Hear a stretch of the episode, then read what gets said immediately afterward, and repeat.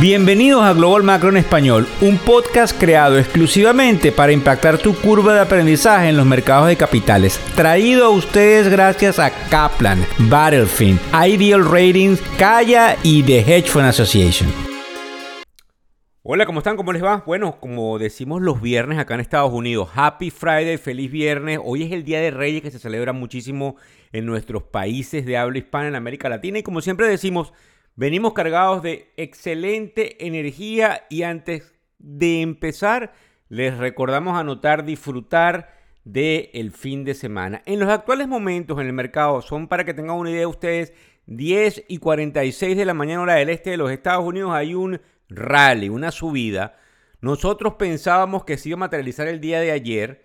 Sin embargo, pues para que ustedes comprendan, no solamente manejamos una cantidad de información, sino que como seres humanos nosotros somos una prueba fehaciente de que nadie tiene esa bola de cristal en el mercado y que aunque probablemente nos adelantamos y hoy se cumple el rally que tendría que ganar las pérdidas del día de ayer para que realmente fuese un rally de validez según lo que indicamos el día miércoles, pues indudablemente es sumamente complicado. Fíjense ustedes, algo interesante acaba de pasar hoy en la mañana porque en el canal de noticias CNBC Steve Littman entrevistó, él es un entrevistador, él entrevistó al presidente de la Reserva Federal de Atlanta, un señor de apellido Bostic, y él dijo varias cosas interesantes que nos ponen a pensar. Uno, ellos piensan llegar a un punto de equilibrio con las tasas de interés y no recortarlas. Es muy importante aquí porque aquí se juega la credibilidad de la Reserva Federal porque el mercado está apuntando a que sí habría probablemente algún tipo de recorte en este año 2023, producto de que hay algunos que dicen que ya vamos a caer, pues indudablemente en una recesión.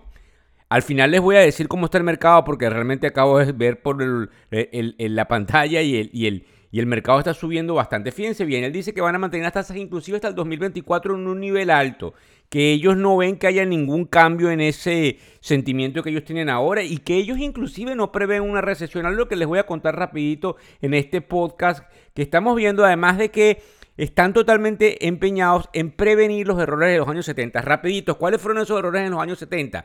En los años 70 hubo una crisis similar a la que tenemos con un periodo inflacionario. Ellos paralizaron la subida de tasa, empezaron a relajar las normas y la inflación volvió. Entonces la segunda recesión o la segunda tanda de inflacionaria fue peor. Fíjense ustedes, en la narrativa del día de hoy vamos a estar hablando de qué pasó con el número de esta mañana, que es el número del empleo o desempleo, como se quiere llamar. De todos modos, nosotros lo llamamos el non-far payroll. Para los que se nos están uniendo, non-far son los trabajos que no son de las granjas, non-far payroll.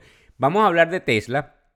Así que algunos nos han preguntado muchísimo y tengo una información importante ahí de la crisis política, porque hacer una información hace algunos minutos atrás de lo que puede estar pasando con el potencial Speaker of the House, McCarthy, del precio de los alimentos a nivel mundial e indudablemente de cómo nosotros vemos el mercado. En este caso, fundamentalmente el Standard Poor's 500, que como digo yo, es el índice más representativo del mercado y que fundamentalmente nos marca una tendencia o un termómetro, es el termómetro de la economía. Con respecto al non-far payroll, salió bastante fuerte para que tengan una idea alrededor del 223 mil eh, eh, y se esperaba un poco menos que eso. Pero hay algo interesante.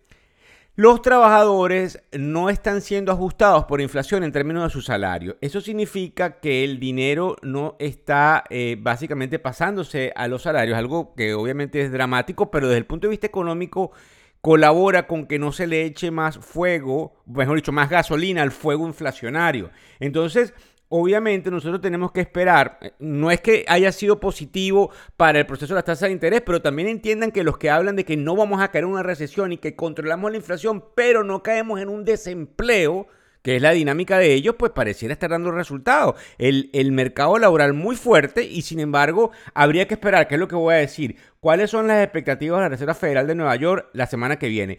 ¿Cómo sale un número importante el lunes que tiene que ver con los autos usados que se llama el Manhattan Index? ¿Cómo sale el jueves mi índice inflacionario del mes de diciembre? Y obviamente las expectativas de un índice que hace la Universidad de Michigan el día viernes. Así que es muy importante lo que suceda. porque de esa manera sabemos si realmente estamos controlando la inflación sin caer en, lamentablemente en un desempleo que a nadie le importa, que a nadie le interesa, que no queremos que sea así porque termina afectando lamentablemente a las masas. Con, el, con respecto a lo que pasa con Tesla, es increíble eh, la caída que ha tenido la compañía, pero hay un problema importante en el sector y hoy cae nuevamente por el hecho, para que tengan una idea, de que ellos recortan precios en China, en Japón, en Corea del Sur y en Australia.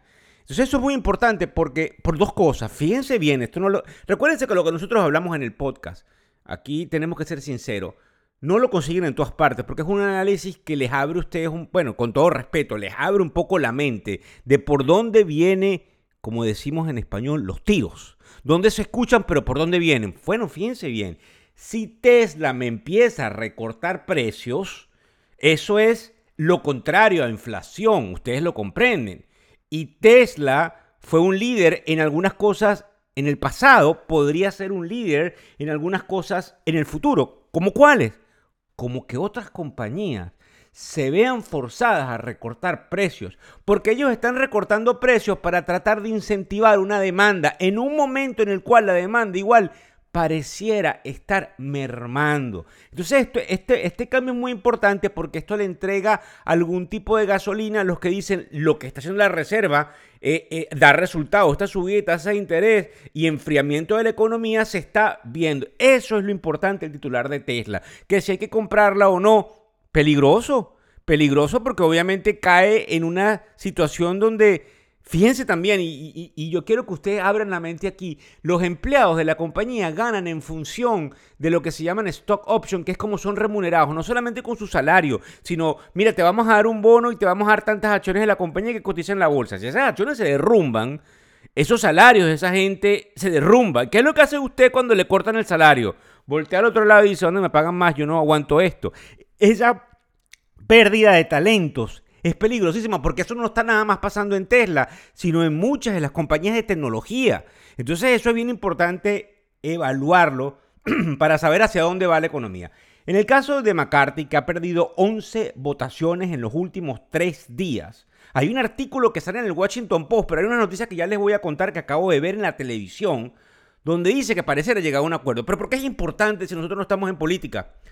Porque al él tomar control de la bancada de los republicanos, al haber hecho acuerdos con los radicales republicanos de derecha, prepárense y pongámonos el cinturón de seguridad porque entonces va a haber una guerra enfrentada contra el gobierno de Biden más fuerte de lo que nosotros estamos observando. Y él acaba de decir ahorita que probablemente tiene los votos y dentro de una hora, que probablemente ustedes habrán ya escuchado, porque a lo mejor hay algunos que nos escuchan en diferido, Vamos a saber qué sucede y si este artículo del Washington Post, que es una publicación que indudablemente no se va a atrever a poner esto si no tiene algunas fuentes importantes, es interesantísima. Con respecto a otra cosa que quiero que sepan que sí que nos llama la atención y que es positiva. Vamos a hablar el, el viernes positivo. Es que hay una caída de los precios de los alimentos a nivel mundial por noveno mes consecutivo. Eso no es lo que usted siente en el mercado. Porque hay una cosa que se llaman las expectativas y ya nos acostumbramos a que hay inflación. Y ya no, no necesariamente la vemos, sino que la sentimos y creemos que existe. Pero hay una realidad que los números no mienten, las matemáticas son ciencias exactas y hay una caída de los precios de los alimentos a nivel mundial.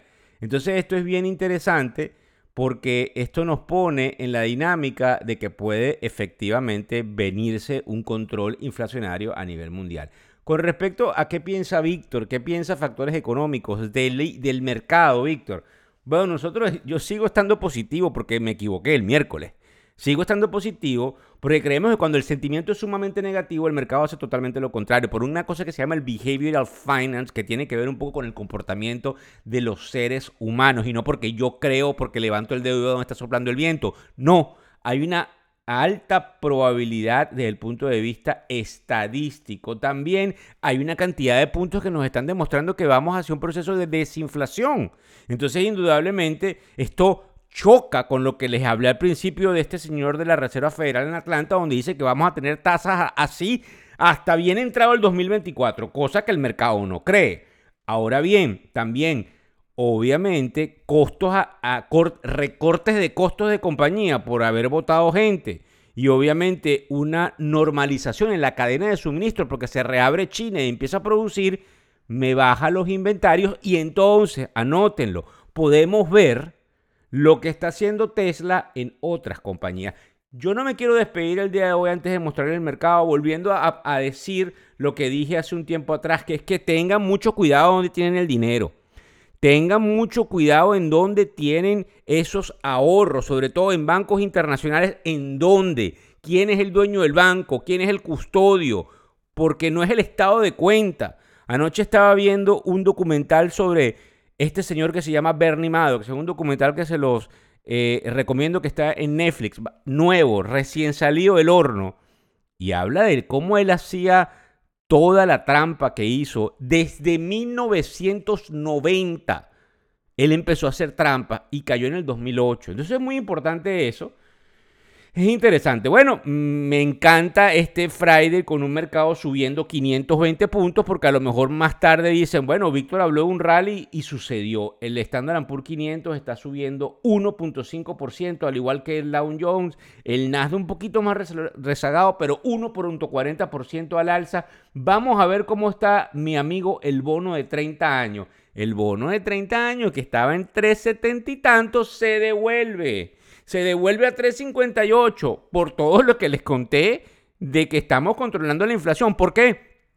Ese es un papel que ustedes tienen que observar en Google, porque ahí es donde se marca dónde están las tasas de interés de algo que es una cuestión líder. Él se comporta como el liderazgo de lo que hay en el mercado. No, si no puedes ver nada, ve esa tasa de interés, dáselo a tus amigos. El bono a 10 años es el comportamiento de por dónde van las tasas de interés. Si baja, eso quiere decir entonces que la Reserva Federal pudiese estar desacelerando la subida de las tasas.